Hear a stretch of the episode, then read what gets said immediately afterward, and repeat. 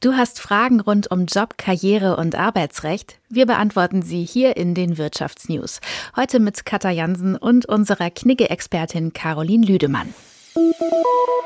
Frage Nummer eins kommt von Heidi aus Landau. In meiner Firma gibt's jetzt flexible Arbeitsplätze. Davon halte ich nicht viel. Ich fühle mich in Großraumbüros und mit dem neuen Konzept eher unwohl.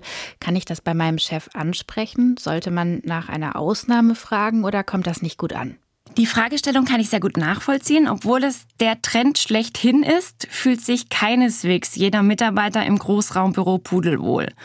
Die Geräuschkulisse ist natürlich vielfältiger. Es findet ständig irgendwie Bewegung um einen herum statt. Und mitunter muss man auch richtig gut aufpassen, dass man vertrauliche Gespräche dann nicht aus Versehen mit allen anderen teilt. Dennoch denke ich, dass der Fokus zunächst einmal darauf liegen sollte, sich mit der neuen Situation anzufreunden und die alte Gewohnheit so gut wie möglich zu überschreiben. Ich persönlich würde nicht nach einer Ausnahme fragen, weil ich einfach auch die Erfolgsaussichten als nicht besonders gut erachte. Was aber wohl eine Alternative sein könnte, dass äh, sogenannte Rückzugsorte geschaffen werden. Also kleinere Räume, in die man sich zurückziehen kann, wenn die ganze Konzentration gefordert ist oder man eben vertrauliche Telefongespräche führen muss. Vielleicht könnte das eine hilfreiche Alternative sein, nach der man dann aber natürlich auch eigeninitiativ fragen bzw. diese vorschlagen kann. Das ist dann ein konstruktiver Vorschlag, der meist lieber berücksichtigt wird als die reine Kritik.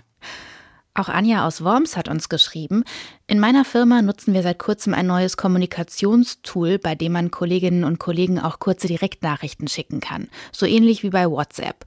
Dadurch hat sich aber auch die Kommunikation geändert, ist weniger förmlich. Außerdem erreichen mich Nachrichten häufig nach Dienstschluss. Die Hemmschwelle ist niedriger als bei einer E-Mail.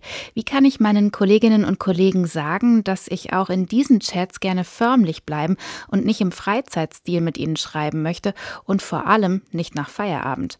Ich überlege gerade, ob man das den Kolleginnen und Kollegen tatsächlich so deutlich sagen muss, dass man zum einen in den Chats gerne förmlich bleiben möchte und zum anderen auch nicht unbedingt von der Kommunikation nach Feierabend Gebrauch machen möchte.